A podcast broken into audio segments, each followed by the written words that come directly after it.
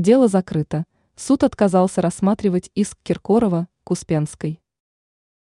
Московский суд постановил оставить иск певца Филиппа Киркорова к своей коллеге Любови Успенской без движения. Как следовало из указанного заявления, Успенская неосторожными высказываниями о женоненавистничестве задела честь и достоинство Киркорова. В результате этого исполнитель хита «Зайка моя» затребовал у королевы русского шансона компенсации в размере 10 миллионов рублей. Соответствующая информация размещена на официальном веб-сайте судов общей юрисдикции города Москвы. Из публикации также следует, текущее состояние дела оставлено без движения. Ссора двух звезд.